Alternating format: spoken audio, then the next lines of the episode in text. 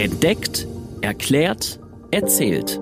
Der Podcast für Digitales, Trends und Innovation von TÜV Nord. Die Band Coldplay hat es getan. Tennisprofi Alexander Zverev hat es getan. Hannover 96 macht es und immer mehr Unternehmen wollen es machen den CO2-Fußabdruck verkleinern, denn viele ihrer Fans oder im Fall von Unternehmen der Kundinnen und Kunden legen immer mehr Wert auf den Klimaschutz. Und viele Unternehmen müssen in Zukunft aber auch ihre Fortschritte im Bereich Nachhaltigkeit veröffentlichen. Das sieht eine EU-Richtlinie vor, habt ihr vielleicht schon gehört, nennt sich Corporate Sustainability Reporting Directive und deshalb lassen sich viele schon heute ihren CO2-Fußabdruck erstellen, um schon mal zu gucken, an welcher Stellschraube sie denn überhaupt noch drehen können. Ja, Coldplay haben zum Beispiel bei ihrer Welttournee Solarpanels aufgestellt, um ihre Show aus erneuerbaren Energien auf die Beine zu stellen. Zverev hat gesagt, dass er für seine Turnierreisen in Umweltprojekte investieren will, ja, um einfach den CO2-Ausstoß auszugleichen. Ja, und wie genau Unternehmen vorgehen, was überhaupt alles bei einem CO2-Fußabdruck berücksichtigt wird und wie man sicher geht, dass es sich nicht nur um Greenwashing handelt. All das klären wir heute hier bei Entdeckt, Erklärt, Erzählt mit meiner Kollegin Julia Mandrion und mir, Stefan Genz. Und damit melden wir uns auch zurück aus der Winterpause und wünschen euch noch ein frohes und gesundes neues Jahr. Wir haben viele spannende Themen in 2024 für euch, na Julia? Oh ja. Themen, ja. die euch und uns quasi an jeder Stelle begegnen. Es geht natürlich um digitale Trends, zum Beispiel um künstliche Intelligenz. Es geht um Cybersecurity oder auch um das Thema Nachhaltigkeit. Heute geht es um den CO2-Fußabdruck und wie wir diesen reduzieren können. Und alle Infos dazu hat unsere heutige Expertin von TÜV Nord Umweltschutz, Isabel Eickhoff. Schön, Isabel, dass du heute bei uns bist. Ja, hallo Julia, hallo Stefan. Danke, dass ich heute dabei sein darf. Grüß dich. Ich bin ganz gespannt auf eure Fragen, also immer her damit. Ja, legen wir direkt los. Ähm, Isabel, Unternehmen müssen ja mit Geldstrafen rechnen, wenn sie die EU-Regeln nicht einhalten. Was glaubst du denn, was Unternehmen passiert darüber hinaus, wenn sie das Thema Nachhaltigkeit tatsächlich ignorieren würden? Ja, also ich finde, das klingt so ein bisschen drastisch, direkt die Nachteile aufzuzählen. Das macht vielleicht auch ein bisschen Angst. Äh, erlaubt mir, wenn ich hier eher die Vorteile hervorhebe, was passiert denn oder was kann passieren, wenn sich ein Unternehmen tatsächlich doch schon mit dem Thema Nachhaltigkeit beschäftigt. Also Nachhaltigkeit oder auch nachhaltig zu sein ist mittlerweile nicht mehr nur unbedingt so ein Nice to have, was eben irgendwie ein schönes Bonussternchen auf dem Zeugnis gibt, sondern auch immer mehr Interessensgruppen sind eben schlichtweg auch total daran interessiert, dass ein Unternehmen sich nachhaltig präsentiert. Das ist nicht nur die Politik oder die Medien, sondern auch darüber hinaus eben noch andere Interessensgruppen. Auch Kundinnen und Kunden ne, Gruppe, ne, kennt man zum Beispiel. Genau, ja. Wenn wir damit direkt anfangen wollen, wenn wir ähm, uns zum Beispiel die Wettbewerbsfähigkeit von ähm, Unternehmen anschauen wollen, vielleicht sagen wir mal produzierendes Gewerbe, die eben bestimmte Produkte, Dienstleistungen auf den Markt bringen. Gehen wir mal im Gedanken durch den Supermarkt, gehen wir durch den Drogeriemarkt, also auf immer mehr Produkten finden wir jetzt nicht mehr nur noch das ähm, bekannte Bio-Siegel, sondern auch andere Label, sowas wie klimaneutrales Produkt oder möglichst hoher Recyclinganteil in der Verpackung etc.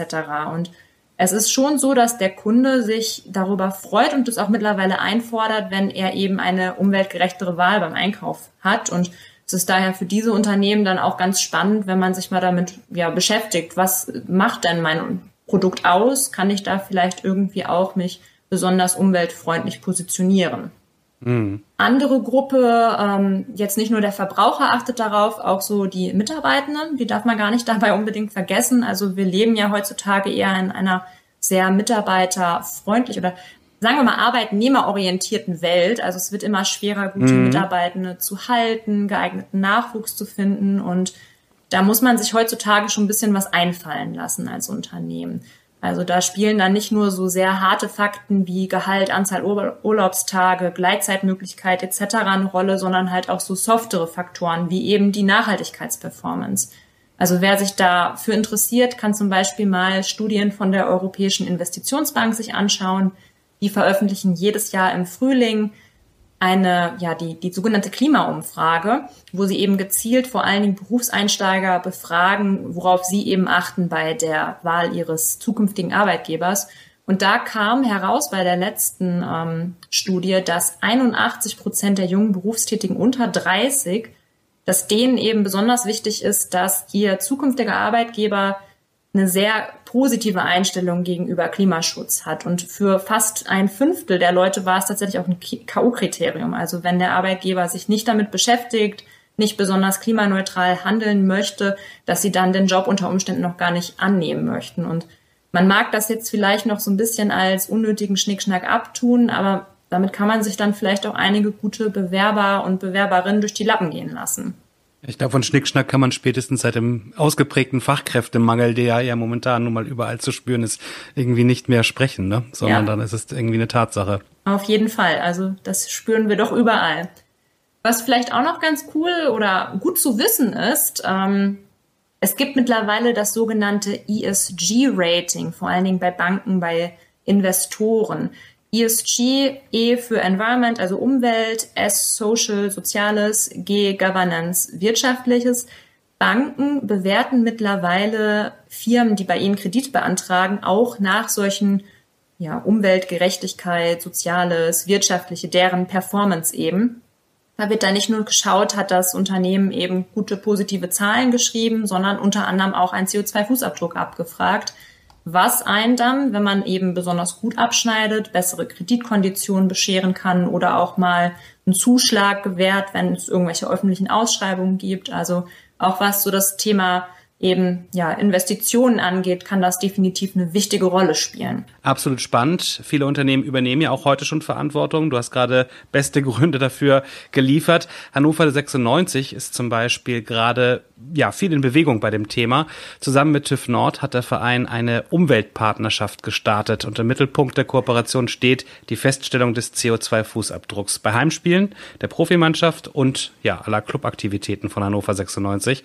Und das Ziel bei beider Partner ist es, auf Basis der Ergebnisse gemeinsame Maßnahmen umzusetzen, um die CO2-Bilanz fortlaufend zu verbessern. Das ist ein Beispiel. Isabel, unabhängig jetzt von Hannover 96, was genau schaust du dir denn mit deinen Kolleginnen und Kollegen alles an, um so einen CO2-Fußabdruck überhaupt erstellen zu können? Man kann eben Unternehmen in Gänze bilanzieren, man kann einzelne Produkte, Dienstleistungen, man kann Reiseaktivitäten äh, bilanzieren und je nachdem, was ich dann schlussendlich bilanziere für den Kunden, kann ich mir dann ganz unterschiedliche Schwerpunkte setzen.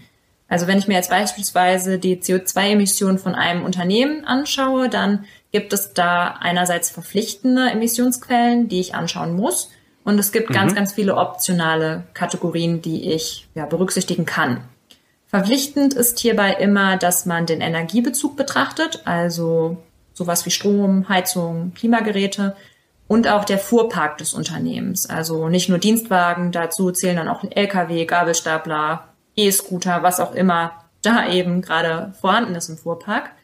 Und da schaut man sich dann so Sachen an wie nutzt die Firma herkömmlichen Strommix oder Ökostrom, wird ähm, ja die Heizung mit Fernwärme betrieben oder mit Erdgas, wie viele Dienstreisekilometer legt man zurück.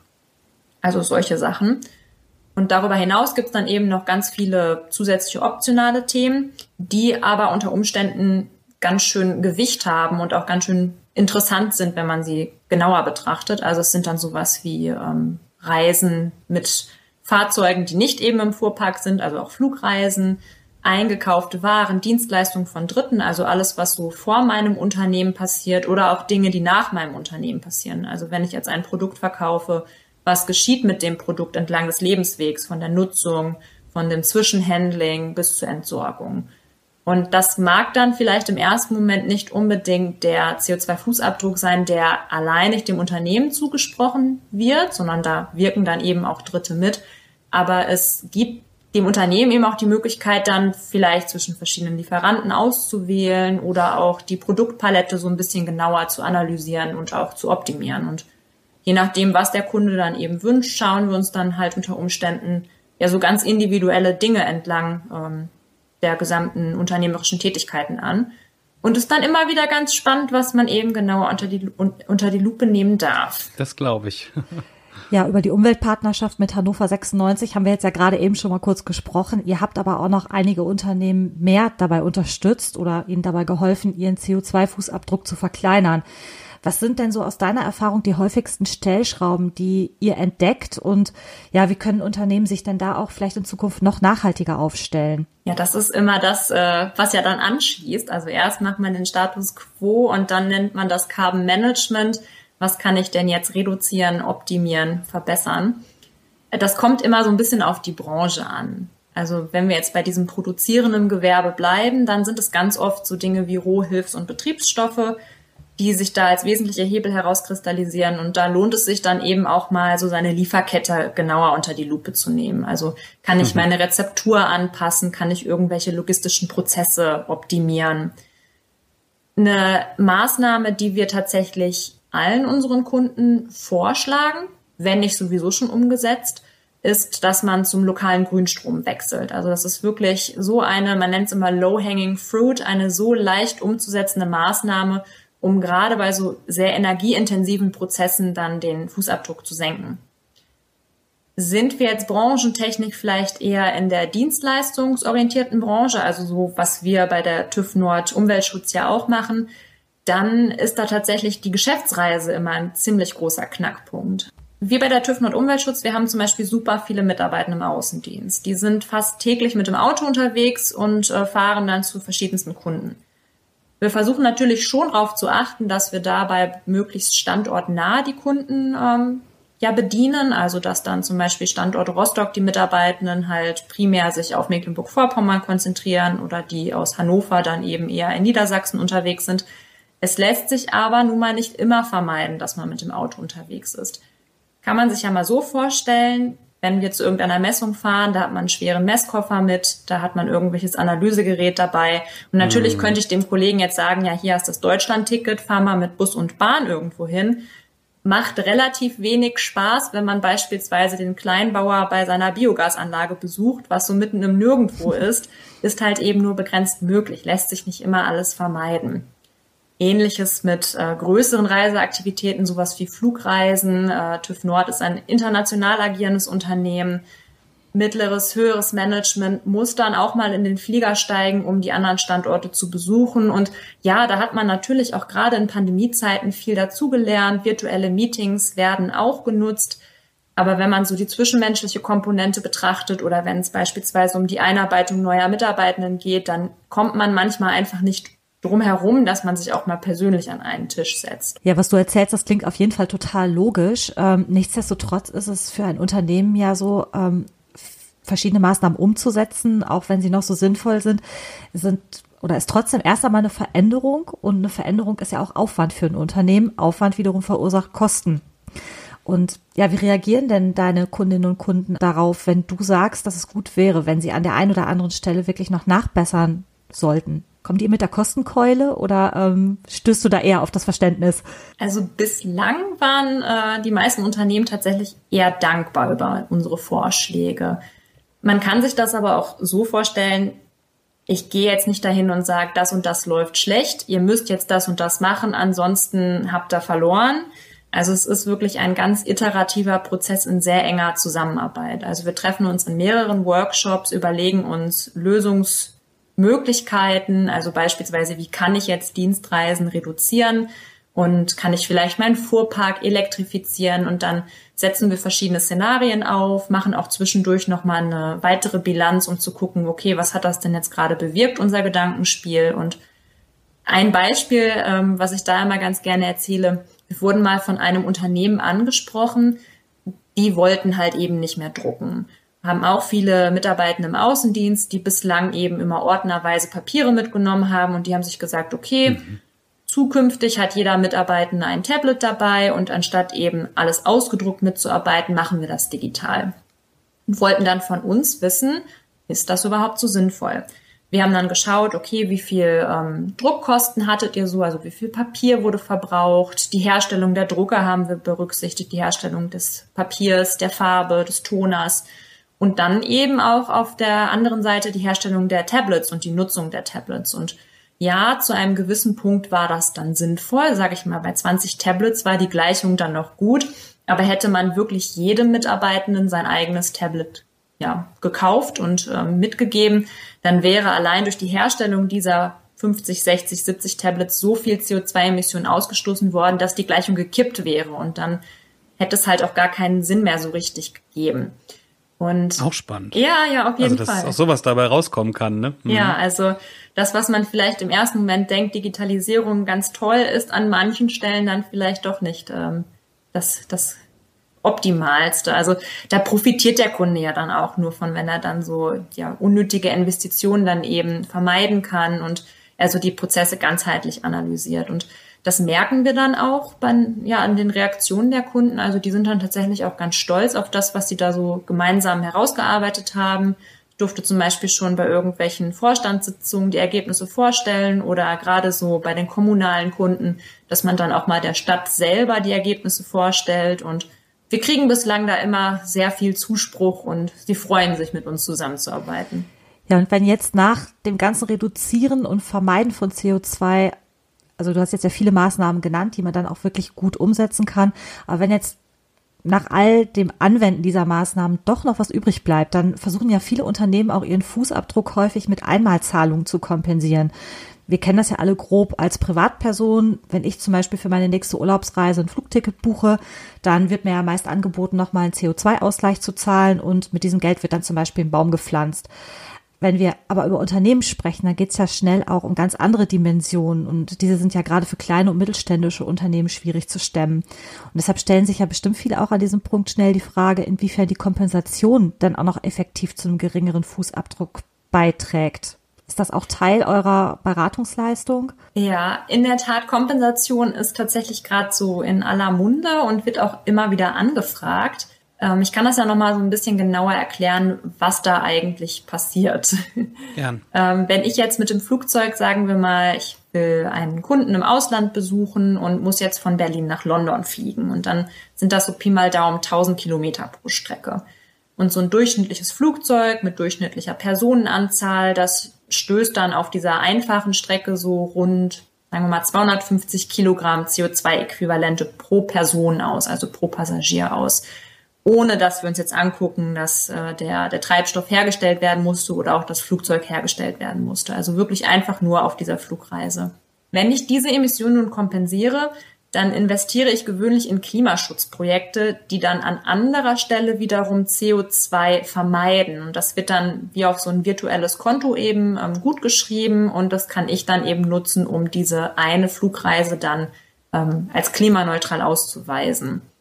Da gibt's dann das, was äh, du ja, Julia, schon gerade erwähnt hast, die Möglichkeit eben so Aufforstungsprojekte zu unterstützen, also Bäume zu pflanzen, weil die eben ja, CO2 ähm, absorbieren.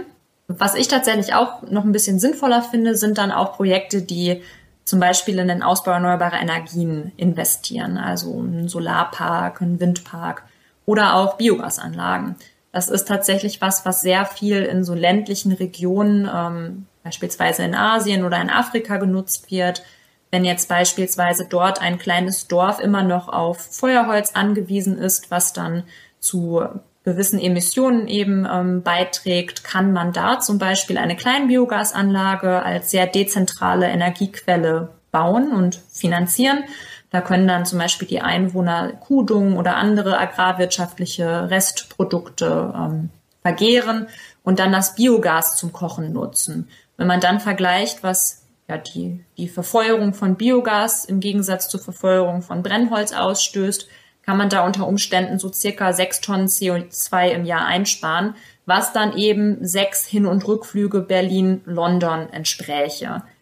Und somit kann ich dann eben mit dieser Spende an diese unterschiedlichen Klimaschutzprojekte mir dieses, was ich ja gerade schon meinte, virtuelle CO2-Guthaben ja, erwerben in Form von Zertifikaten und dann bestimmte Tätigkeiten als klimaneutral ausweisen. Also es geht auch so ein bisschen darum, ähm, wenn ich mir angucke, in was ich meine Kompensation stecke, dass es auch wirklich Projekte sind, die langfristig ähm, zur Emissions, ähm, wie sagt man, zur Emissionsvermeidung beitragen. Genau deswegen finde ich eben so technische Projekte ein bisschen spannender, weil ein Wald kann abbrennen. Da kann ein Schädling, ein Borkenkäfer kommen und Waldbestände reduzieren und dann, ja, dann haben wir den Salat. Also da finde ich so technische Produkte oder technische Projekte dann doch ein bisschen langlebiger.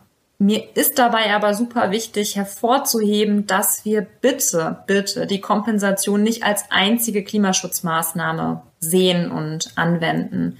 Also natürlich ist das jetzt relativ schnell und leicht gemacht. Ich investiere eine gewisse Summe X in ein Projekt und dann kann ich mich zurücklehnen, bin klimaneutral. Total medienwirksam, supi.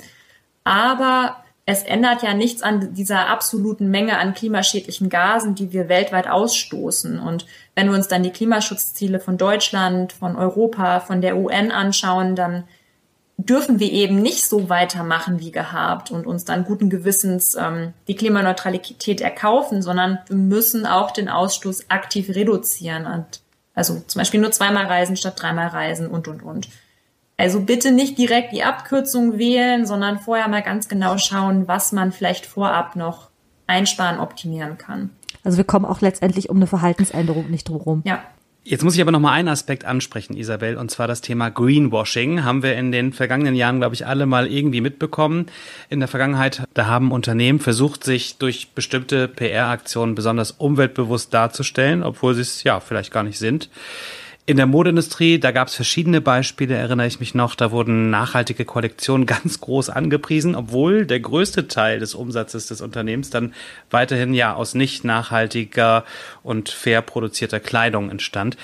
Wie wirkt denn hier der CO2-Fußabdruck, wenn Unternehmen den zum Beispiel veröffentlichen? Kann ich dann als Verbraucher tatsächlich da ein bisschen mehr vertrauen? Ja, das ist leider wahr. Es gibt da immer die schwarzen Schafe, die dann so ein bisschen diese Medienwirksamkeit nutzen, mit auf diesen trendigen Nachhaltigkeitszug aufspringen, um sich dann eben green zu waschen, grün zu waschen und zerstören damit dann unter Umständen eben den guten Ruf der Bemühungen ja der anderen Firmen, die sich damit auch beschäftigen.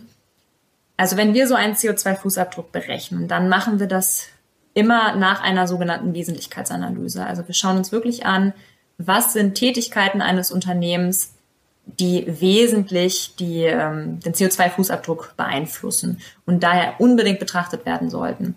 Und bei der Berechnung wird dann darauf geschaut, dass man anerkannte Regelwerke zugrunde zieht, zunutze zieht. Also zum Beispiel das Greenhouse Gas Protocol oder auch der ISO ähm, 14064 Standard. Das sind so international ja am weitest verbreiteten Standards für die Berechnung des unternehmerischen Fußabdrucks. Und damit stellt man dann sicher, dass die Bilanzierung mit anderen Bilanzierungen vergleichbar wird. Also das ist wie eine Anleitung, wo dann wirklich Schritt für Schritt erklärt wird, wie so ein Fußabdruck berechnet werden sollte, worauf man achten muss. Man wird also vergleichbar man weiß, man kann da so ein bisschen drauf vertrauen, dass alle es ähnlich berechnet haben und man kann sich und sein Ergebnis auch, was so Wettbewerb angeht, besser einordnen. Schöne bei den Regelwerken ist, die sind auch extern verifizierbar. Sprich, wenn ich jetzt meinen Bericht fertig habe, meine Zahl am Ende steht fest, kann ich zu einem externen Zertifizierungsunternehmen gehen und die prüfen dann, ob der Fußabdruck wirklich nach der Norm berechnet wurde, ob man ähm, ja alle wesentlichen Punkte eben erfasst hat, wie sind wir an die Daten gekommen, ähm, welche Datenquellen haben wir genutzt, sind das zuverlässige Quellen und, und, und. Und wenn man jetzt dann diese Verifizierung eben besteht und dann da auch diesen Stempel drunter bekommt, dann kann man die Bilanz auch wirklich stolz vorzeigen und da kann man dann selber als Verbraucher eben auch darauf achten, wenn da dieses Siegel drunter steht, dann kann man da auch drauf vertrauen. Also dann braucht man da auch nicht so ein schlechtes Gewissen haben oder Sorge tragen, dass da jetzt nur irgendwas erfunden und erlogen wurde. Ja, super beruhigend. Ja, ich fasse nochmal zusammen. Der CO2-Fußabdruck gibt an, welche Menge von Treibhausgasen durch eine bestimmte Aktivität oder eben auch einen Prozess freigesetzt wird. Immer mehr Unternehmen nutzen ihn, um ihre Klimabilanz zu analysieren. Ja, und TÜV Nord Umweltschutz unterstützt dabei. Das hat uns Isabel Eickhoff heute erzählt. Ja, vielen Dank dafür, Isabel. Dankeschön. Ja, vielen Dank, dass ich heute dabei sein durfte. Es hat mir sehr viel Spaß mit euch gemacht. Ich hoffe, dass ich eure Fragen und die möglichen Fragen der ZuhörerInnen ähm, ja, klären konnte. Falls noch Fragen sind, könnt ihr mich natürlich auch gerne im Nachhinein noch kontaktieren. Ja, wir nehmen das wie immer in unsere Show Notes mit auf und ja, ein kleiner Ausblick zum Klimaschutz trägt übrigens auch künstliche Intelligenz bei, denn mit ihr kann man beispielsweise herausfinden, ja, welche Baumarten angepflanzt werden sollen, um zum Beispiel Waldgebiete an den Klimawandel anzupassen. Die TÜV Nord Group unterstützt auch dabei, solche KI-Systeme sicher zu machen. Und wie genau das funktioniert, das verraten wir euch im Detail in unserer nächsten Folge in zwei Wochen. Ja, klingt das für euch spannend? Dann freuen wir uns natürlich wieder auf euer Zuhören und bis dahin Habt eine gute Zeit. Macht's gut. Tschüss. Tschüss. Das war Entdeckt, Erklärt, Erzählt. Der Podcast für Digitales, Trends und Innovationen von TÜV Nord.